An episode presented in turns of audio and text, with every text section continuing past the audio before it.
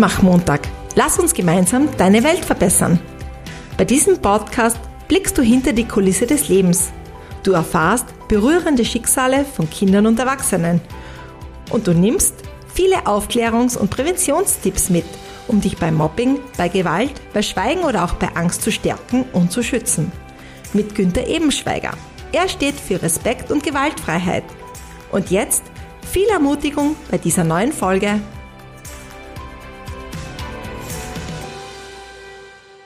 Zu dieser Folge wieder ein herzliches Servus von mir zum Mutmach-Montag. Lass uns gemeinsam deine Welt verbessern. Bevor ich heute mit dem Thema Kinder und Frauen vor Gewalt schützen beginne, erzähle ich dir noch einmal die Geschichte vom schwarzen Punkt, die sehr verständlich und auch sehr plakativ erklärt, dass das Hellfeld von Gewalt, also die Fälle und Anzeigen, die bei den offiziellen Stellen bekannt sind, sehr gering ist. Und wenn du heute genau zuhörst, wirst du meine Frage zum Schluss leicht beantworten können. Und wenn du mir dann per Mail auf podcast.ebenschweiger.at die richtige Antwort schickst, kannst du eine von 33 Freikarten für den 11. österreichischen Präventionskongress gewinnen, der sich am 14. und 15. November in Präsenz in Graz und auch online konkret diesem Themenbereich widmet der Rechtsweg ist ausgeschlossen. Also jetzt zur Geschichte der schwarze Punkt. Ein Professor kam eines Tages zu seinen Studentinnen und schlug einen Überraschungstest vor. Er verteilte sogleich ein weißes Arbeitsblatt, das wie üblich mit dem Text nach unten zeigte. Dann forderte er seine Studentinnen auf, das Blatt umzudrehen und bat sie, das aufzuschreiben oder zu beschreiben, was sie dort sahen. Die Studentinnen drehten das weiße Blatt Papier um und sahen in der Mitte einen schwarzen Punkt und alle begannen diesen Punkt zu beschreiben. Umfang, Fläche, Koordinaten und anderes mehr. Dann sammelte der Professor alle Antworten ein und alle Studentinnen hatten oh, wirklich ohne Ausnahme den schwarzen Punkt beschrieben.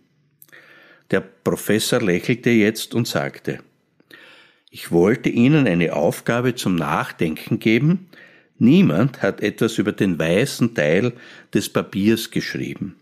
Jeder konzentrierte sich auf den schwarzen Punkt und das Gleiche geschieht in unserem Leben. Und da hat er natürlich absolut recht, denn wir sehen eben nur die Gewalt, die ins Hellfeld kommt, aber nicht die, die nie angezeigt wird oder die ihm nie an offizielle Stellen herangetragen wird. Und daher ist die Gewalt, die wir nicht sehen, eine unsichtbare Gewalt gegen Kinder und Frauen. Und diese Geschichte vom schwarzen Punkt erlebe ich in meiner bisher 30-jährigen Präventionsarbeit. Die Politik, die Medien und somit natürlich auch die Gesellschaft konzentrieren sich ganz klar und ganz deutlich auf die Opfer, auf diesen schwarzen Punkt. Das ist verständlich, das ist wichtig und natürlich ist es auch unverzichtbar. Das heißt ganz besonders Gewaltprävention, die Politik, die Medien, die Gesellschaft und ganz besonders das soziale Umfeld dürfen eben nicht nur diesen schwarzen Punkt, sondern müssen das ganze weiße Blatt Papier berücksichtigen. Das ist eine komplexe, eine herausfordernde und gleichzeitig sehr oft eine emotional berührende Aufgabe, die ich seit über 35 Jahren allen Menschen und ganz egal ob klein oder groß anbiete. Und die Forschungen zu diesem Gewaltphänomen oder Gewaltphänomenen, müsste man sagen, zeichnen ein klares Bild. Bei der familiären, häuslichen oder auch intimen Gewalt beträgt das Hellfeld etwa 15 Prozent. Also 85 Prozent der Gewalt, die vorwiegend direkt Frauen und zu 100 Prozent indirekt Kinder betrifft, die sehen, die hören und wir spüren wir nicht. Und wenn doch, dann fühlen wir uns unsicher, sind manchmal wütend und ängstlich, wie mir die äh, Betroffenen sagen, weil wir nicht wissen, was wir tun beziehungsweise wie wir das Richtige richtig tun sollen. Bei der sexualisierten Gewalt, also ganz besonders beim sexuellen Missbrauch, ist das Hellfeld nur mehr 7%, also 93% dieses brutalen Gewaltphänomens bleiben uns verborgen. Und auch hier sind natürlich die Gründe, warum die betroffenen Kinder und Erwachsenen nicht darüber sprechen, vielfältig. Zum einen haben Kinder mal keine Sprache dafür und werden daher überhaupt nicht wahrgenommen. Sie glauben, dass sie die Einzigen sind, denen das passiert, weil ja sonst niemand darüber redet. Sie werden aber natürlich auch von TäterInnen mit Gewalt, aber auch mit Zuwendung oder Liebe, setzt es jetzt unter Anführungszeichen, beeinflusst. Vor allem natürlich schämen sie sich, haben Angst, dass, wenn sie was erzählen, ihnen nicht geglaubt wird. Bei Mobbing und Cybermobbing sieht das Hellfeld noch viel schlimmer aus, denn aus meiner langjährigen Erfahrung berichten maximal drei Prozent der Mobbingopfer den Eltern oder den Pädagoginnen. Und was passiert dann? Sie werden oftmals dafür als Betze bezeichnet. Ihnen wird geraten, es zu ignorieren oder sich besser zu wehren, oder ihnen werden Vorwürfe gemacht wie Warum erzählst du mir erst jetzt davon? oder Du bist vermutlich selbst schuld oder zumindest Mitschuld daran. Im heurigen Sommer war ich in Deutschland bei einer Familie. Das Mädchen war auch massives Mobbingopfer und der Schulleiter hat nichts anderes zu sagen gewusst, als du musst dich bemühen, beliebter in der Klasse zu werden. Zusammengefasst bedeutet das jetzt, dass das durchschnittliche Hellfeld, also die Gewalttaten, die den offiziellen Stellen bekannt werden, und damit meine ich jetzt gegen Kinder und Frauen im Kontext eben der familiären bzw. häuslichen Gewalt, der sexualisierten Gewalt, wie zum Beispiel eben sexueller Missbrauch und Mobbing und Cybermobbing beträgt daher in etwa rund 10 Prozent. Wir übersehen aber dabei die Menschen, die noch nicht von Gewalt betroffen sind, es aber eben noch werden können, und auch diejenigen, die zwar schon Opfer von familiärer, erzieherischer, sexualisierter Gewalt oder von Mobbing sind, die aber ebenfalls aus vielerlei Gründen noch nicht für uns und auch nicht für die offizielle Statistik sichtbar sind. Wenn sich nun die Politik und die Medien nur diesen 10% Opfern widmen, so wichtig und unverzichtbar das auch ist, negieren sie gleichzeitig, dass im Umkehrschluss rund 90 Prozent der Kinder und Frauen nicht erreicht werden. Sie bekommen keine Unterstützung, sie leiden oft ein Leben lang und die Kosten, und das darf man auch nicht vergessen, für Krankheiten, für Burnout, Depressionen, Traumata und Suizide und natürlich auch für Behandlungen und Strafverfahren gehen in die Milliarden. Meine Aufgabe als Experte für Gewaltprävention sehe ich daher in den Fragen, warum schweigen so viele tausende Kinder und Frauen über ihre Gewalterfahrungen und wie können wir es professionell schaffen, wirksame Ansätze, Konzepte und Modelle zu entwickeln, um einerseits Gewalt ganz generell zu reduzieren und das Hellfeld zu erhöhen. Warum junge und auch erwachsene Menschen schweigen, hat viele Ursachen. Die Hauptursachen sind natürlich einmal in den TäterInnen selbst, im zu geringem Wissen der Opfer, in kaum bis gar nicht vorhandenen niederschwelligen Angeboten, in der geringen Unterstützung durch das soziale Umfeld und den individuellen Bewältigungsstrategien von Opfern, die sich sehr, sehr oft selbst die Schuld oder die Mitschuld geben, zu finden. Und jede Gewalt hat auch eine Geschichte. Und jetzt in diesem Podcast zu den Kindern. Jedes Kind und ganz ehrlich, jeder von uns braucht einen Platz, an dem es sich willkommen und aufgehoben fühlt.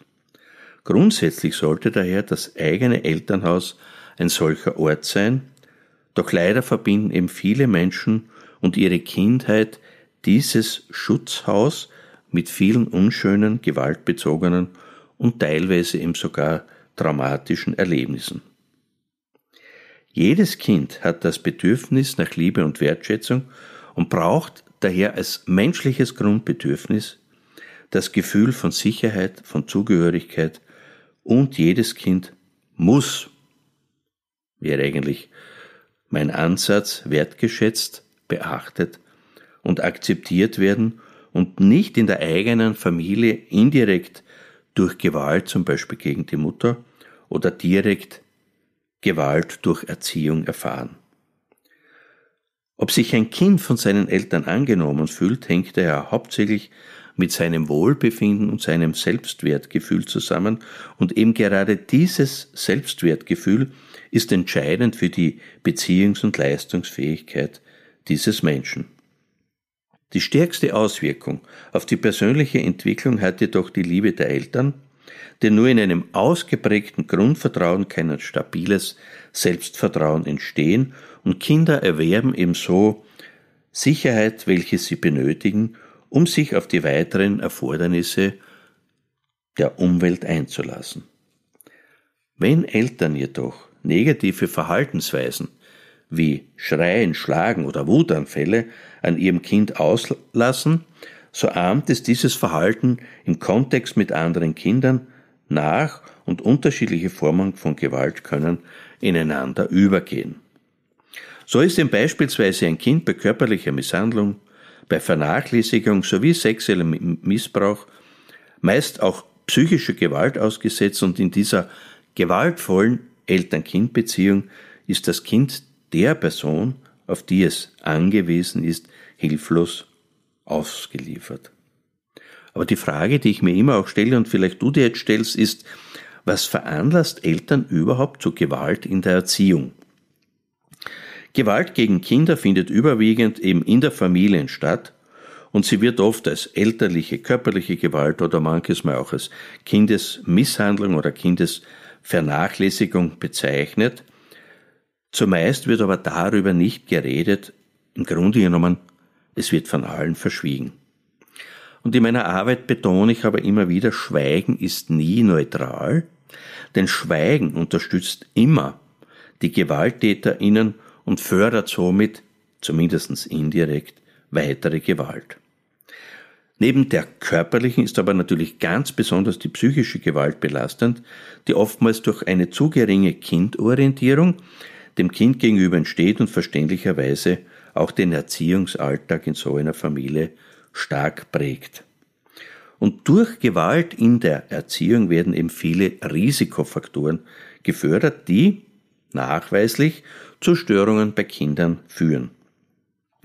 Bei häuslicher Gewalt und damit bei der indirekten Betroffenheit können Kinder jedoch auf allen Entwicklungsebenen stark beeinflusst werden und es gilt, je jünger das Kind ist, desto stärker beeinflusst es die Gewalt.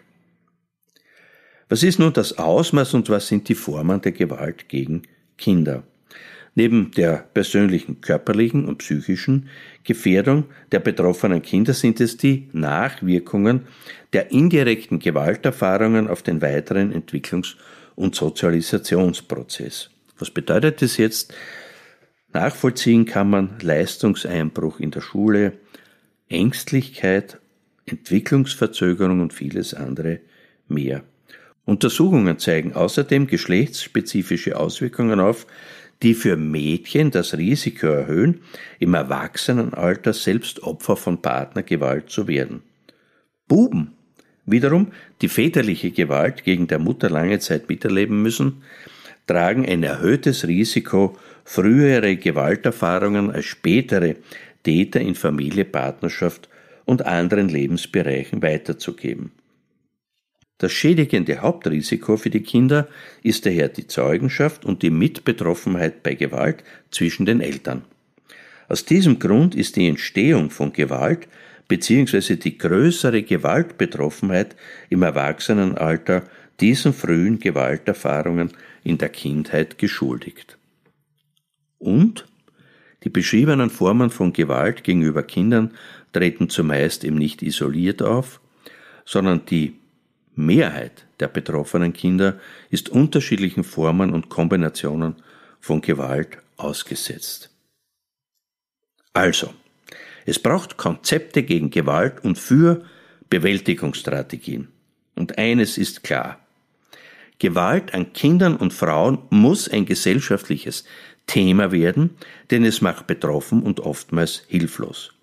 Viele Menschen, denen Gewalt in ihrem beruflichen oder auch privaten Kontext begegnet, sind aber oftmals unsicher, wie sie kompetent, angemessen und zeitgerecht agieren können.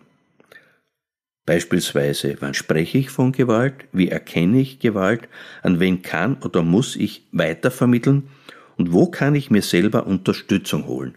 All das sind Fragen, die Menschen beschäftigen und Gewalt an Kindern und Frauen geht uns alle an. Und damit komme ich zu unserem Gewaltpräventionskonzept Simple Help, das wir am 11. österreichischen Präventionskongress thematisieren werden. Wir, das ist ein interdisziplinäres Expertinnen-Team, das seit dem Jahr 2020 daran arbeitet. Wir haben dieses Konzept bereits einmal an die Bundespolitiker Ihnen mit der Bitte um Förderung eingereicht, aber keine positive Antwort erhalten. Jetzt versuchen wir nochmals mit dem Kongress ein Startsignal an die Politik, an die Wirtschaft, an die Medien, eine Frau, einen Mann, eine Partei, eine Organisation oder auch jemand privat zu finden, der Kinder und Frauen in Österreich gegen Gewalt schützt. Simple Help will daher Gewalt und Kinderschutz zum breiten Thema in der Öffentlichkeit machen. Wir wollen allerdings dabei nichts kanalisieren, wir wollen auch nicht spalten und wir wollen niemanden stigmatisieren. Wir wollen den Blick stets auf Prävention und Unterstützung richten und unser Handeln ist von einer ruhigen, wahrnehmenden und achtsamen Grundhaltung getragen.